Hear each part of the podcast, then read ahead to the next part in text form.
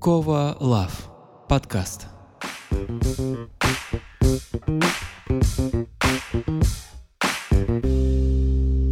Друзья, всем привет! Это Кова Лав подкаст, наш десятый выпуск. В связи с рядом обстоятельств сегодня у нас будет только вторая часть нашего подкаста, а именно рубрика «Как у них там?». Мы с вами послушаем вторую часть интервью с Дмитрием Бариновым, поэтому наслаждаемся.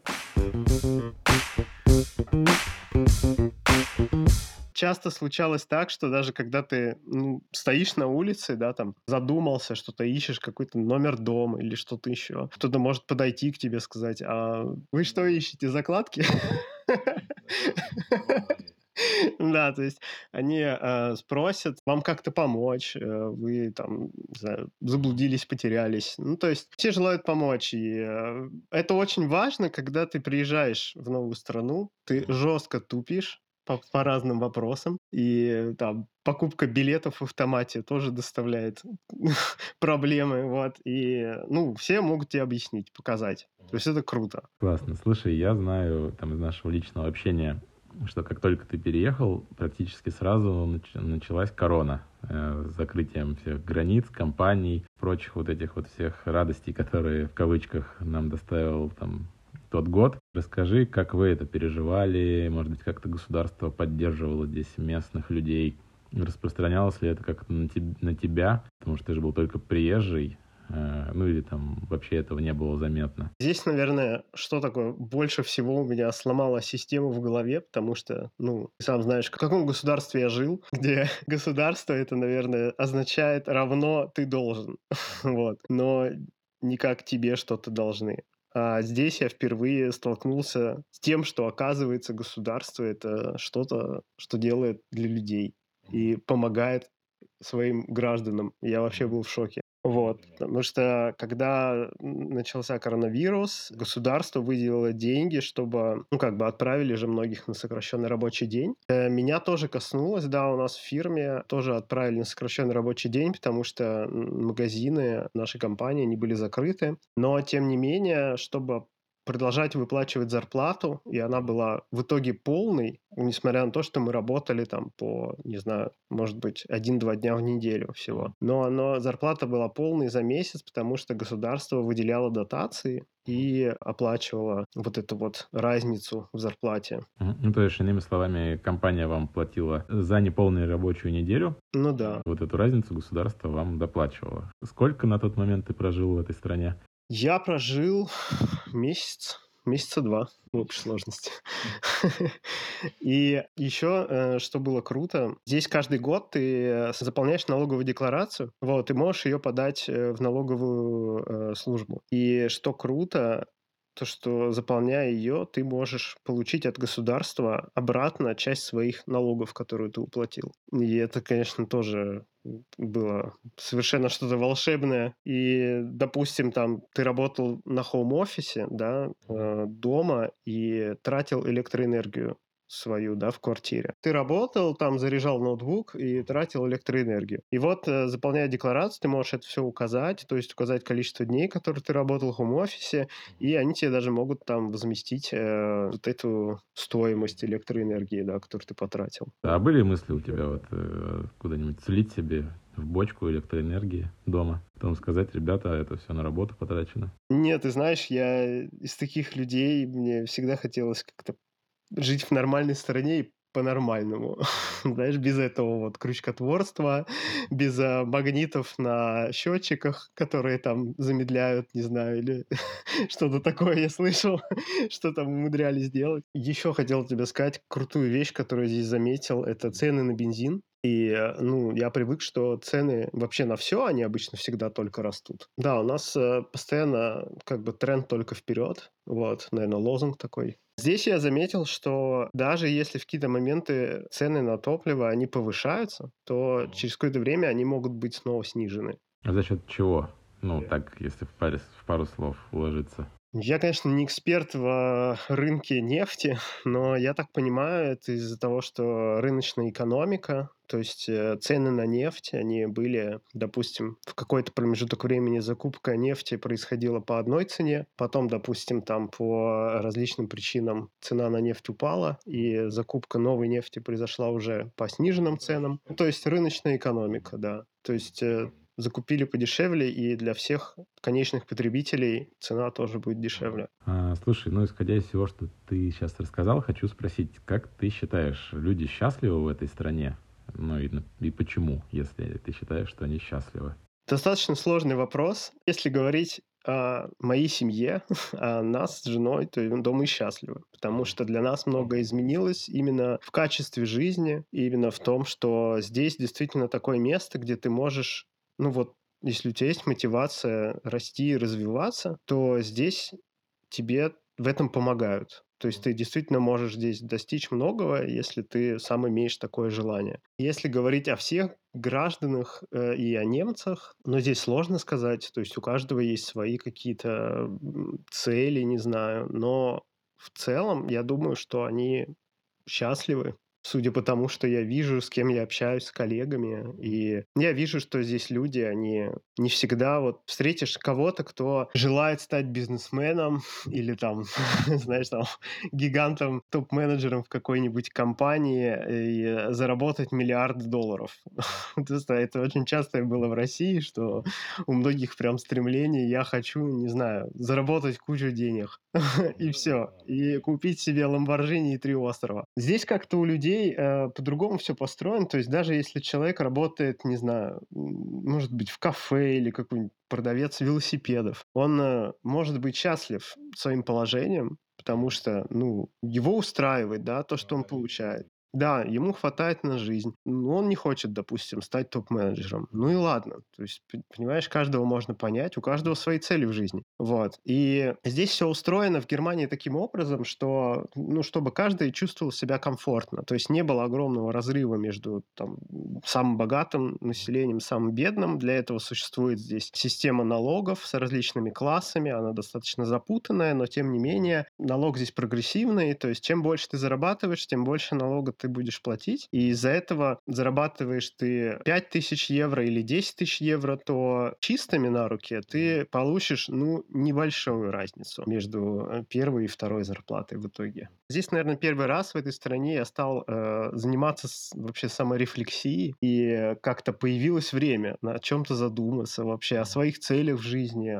что я хочу э, и так далее. То есть здесь как-то work-life balance, он более развит и дает тебе время на то, чтобы ты смог заняться своим хобби, увлечением, не знаю, спортом, побегать. Ну, то есть не так, как было в Москве. То есть ритм жизни отличается. Да, да, да. Просто в Москве это больше было проснулся в пробках, доехал до работы, поработал в пробке еще полтора часа до дома, и все, приехал весь э, ватный, лег на диван, посмотрел телевизор, и все. И вот так проходили будни, да. То здесь э, уже совершенно иначе. Круто.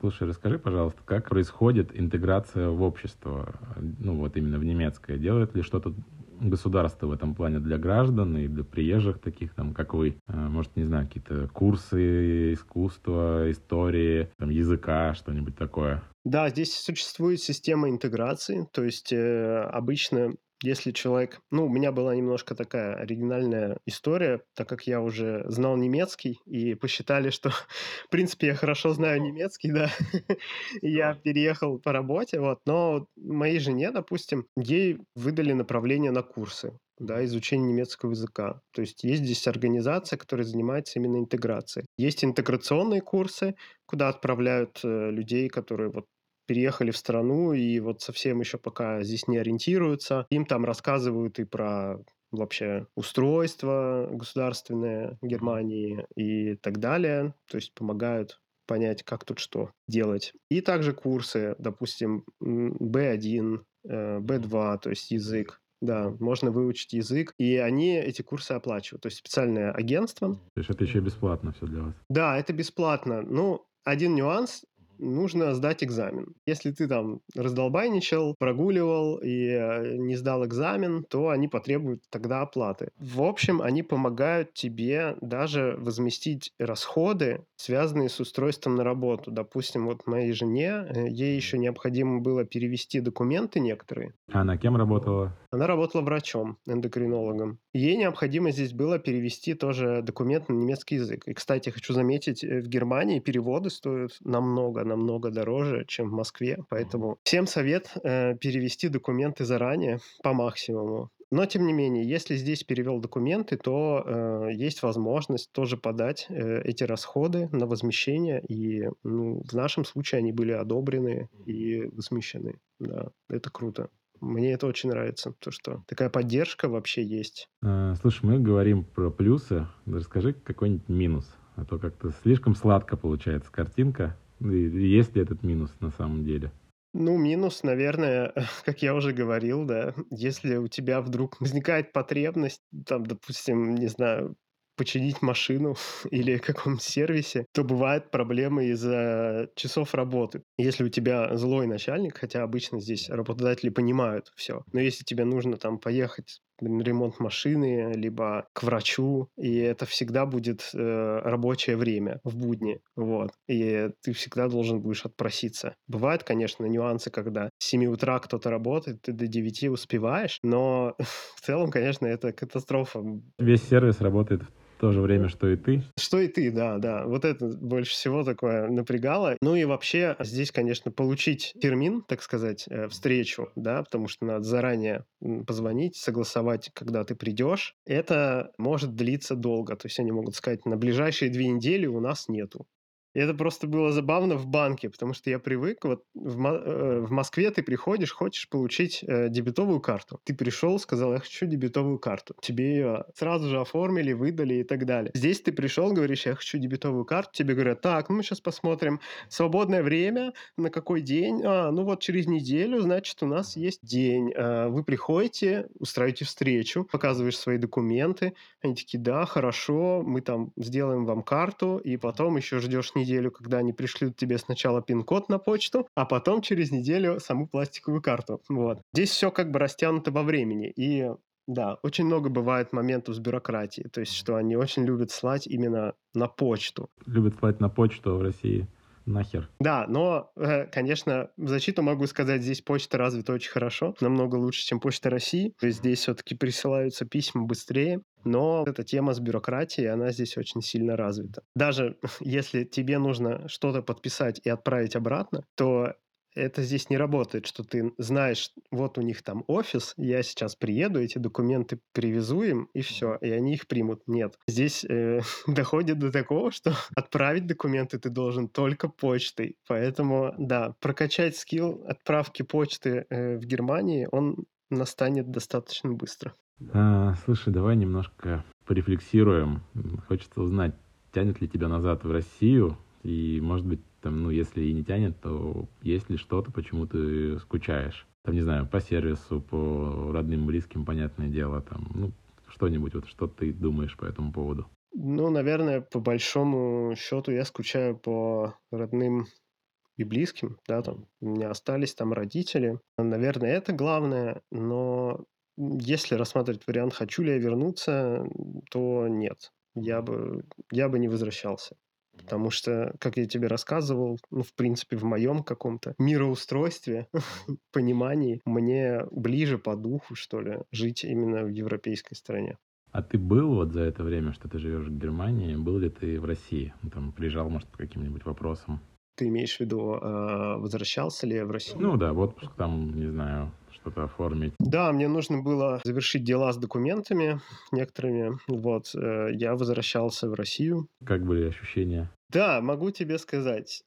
Наверное, сначала могу даже сказать о плюсе. Я был удивлен быстрым сервисом, потому что на самом деле в России, ну, в Москве, реально быстрый сервис. То есть мы планировали там делать дела, наверное, за неделю, а по сути все сделали буквально за два дня. Это действительно круто. И мне понравилось то, что в Москве там мне не было машины, но я там снял, не знаю, каршеринг и очень спокойно мог себе все, не знаю, перемещаться по городу и ездить, был очень мобилен. Это круто, на самом деле. Сервис там развит классно. Ну, то, что не понравилось, ну, наверное, понятно. Не знаю, после того, как ты здесь видишь э, маленькие городишки, они такие все очень уютные, красивые, знаешь, все с историческими вот этими домиками, там, фахверком или что-то еще. И много зелени, ну, вообще, все очень красиво. Ну, картинка в Москве, конечно, она более такая удручающая, то есть ты приезжаешь... Не про центр, да, говорим? Ну да, наверное, не про Тверскую, а там, если отъехать, да, эти многоэтажечки, человейники и так далее, лютейшие пробки. Как здесь с пробками? Расскажи, сколько ты едешь до работы и, ну, часто ли ты стоишь в пробках? Извини, что перебил в России, просто забыл задать этот вопрос на самом деле, а он очень интересен мне. Да, с пробками тут классно, ну, их тут нет, по большому счету. То есть, э, ну, может быть, пробка, если где-то строительные работы какие-то ремонтные идут, но это достаточно редко, на самом деле, в большинстве случаев их нет. Здесь автобаны в Германии, то есть э, трассы без ограничения скорости. Реально так, я вообще долго не мог поверить. Сколько максимум разгонялся? Ну, я 210, наверное. Страшно? Да не, нормально. Нормально, потому что, ну, во-первых, автобаны, они устроены так, что там очень хорошие дороги, покрытия, то есть и они очень все, ну, скажем, с большими прямыми расстояниями, без каких-то резких поворотов, поэтому, в принципе, ездить можно, да, и без ограничений, но есть участки, которые ограничивают. Ты знаешь, тут, э, что круто, ты когда забиваешь в навигаторе, там 20 километров тебе нужно проехать, это, это будет 20 минут. Там 40 километров 40 минут. То есть по сути, дальние расстояния здесь пересекаются намного быстрее, поэтому э, очень круто путешествовать. Поэтому мне нравится путешествовать по Германии, ездить на машине. Это, это несомненный плюс. И даже в выходные дни ты можешь сгонять куда-нибудь э, за 200 километров, да, и вернуться обратно, и у тебя на это уйдет там полтора часа, может уйти. Может, э, два максимум там, дорога в одну сторону. Если возвращаться к твоей поездке в Россию, что не понравилось? Помимо, там, понятно, человейников, от которых ты в Европе реально отвыкаешь довольно быстро? Ну, что не понравилось еще? Ну, наверное, это такой интересный момент, но я заметил, что качество воздуха, оно действительно не очень хорошее в Москве. Хотя я столько прожил в Москве, никогда не замечал этого. Но когда я переехал, ну, здесь чище воздух. И когда я вернулся обратно, я просто заметил, как мне тяжело дышать. Ну, то есть ты чувствуешь уже какую-то, знаешь, вот э, какой-то запах постоянно на фоне прибывает, и ты понимаешь, что тебе прям здесь, ну, некомфортно, тяжелее дышать, чем обычно. Один классный просто нюанс, который хотел бы рассказать, это про освещение. Просто, знаешь, э, в Москве все, все в огне, дня, и на МКАД ты едешь там, ну, везде есть свет, да, и ну, очень много света. Здесь, по большому счету, ну, в городах, да, там свет, понятно, есть. Если ты выезжаешь за трассу, там ну, в большинстве случаев просто темнота. То есть все едут, ну, фары горят у машин, они едут, то есть нету столбов, которые там горят со светом. Здесь это реально, ну, не знаю. Я думаю, что это какая-то тоже забота еще о животных, потому что здесь очень часто можно встретить там такие олени бегают, да, кабаны. Да, ты, ты прям тоже так замечаешь, особенно когда ты обратно в Москву приезжаешь, знаешь, когда ты из Москвы приехал, ну да, что-то темновато. Ну, когда ты приезжаешь обратно, ты такой, ого, ничего себе, здесь какой-то Лас-Вегас просто. Страна богатая, электричество дешевое. Ну, могут позволить себе, в принципе, почему нет? Давай немножко о будущем, прям пару последних вопросов. Скажи, пожалуйста, какие планы по жизни в Германии, там, я не знаю, получить гражданство, либо поменять страну. Считаешь ли ты в целом Германию там, конечной точкой своего проживания или в будущем хочешь еще куда-то отправиться, попробовать пожить где-то еще? Да, я думаю, что в плане гражданства и в плане вообще проживания, наверное, в ближайшее время, думаю, это будет точно Германия, потому что здесь очень много есть э, таких вещей, нюансов, которые нравятся и подходят тебе. Вот, и я чувствую себя комфортно. Мы очень любим путешествовать, мы постоянно ездим э, по соседним городам и соседним странам. То есть э, нам очень нравится точно будем дальше путешествовать. Э, именно пожить долго. Интересно было бы пожить в Австрии, потому что там рядом Альпы, очень красиво, можно покататься на горнолыжке. Ну вот. Ну, классно, нам очень нравится. И, наверное, вторая такая большая любовь для нас — это Испания. Просто у нас очень часто отпуск в Испании, поэтому думаю, что когда-нибудь настанет время, когда мы, ну, возможно, да, там, приобретем недвижимость себе в Испании, и будет такой домик, куда мы можем постоянно ездить. А насчет прям пожить-пожить и переехать из Германии, ну, наверное,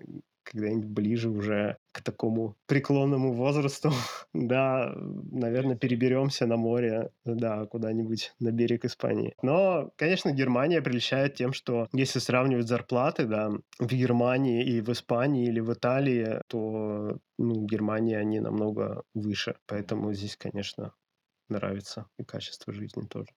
Дим, спасибо тебе огромное, что к нам пришел сегодня. Я думаю, всем было очень круто и интересно тебя послушать. Кто-то может, откроет для себя что-то новое об этой стране, о Германии. Очень интересно ты отвечал, рассказывал. Спасибо тебе огромное.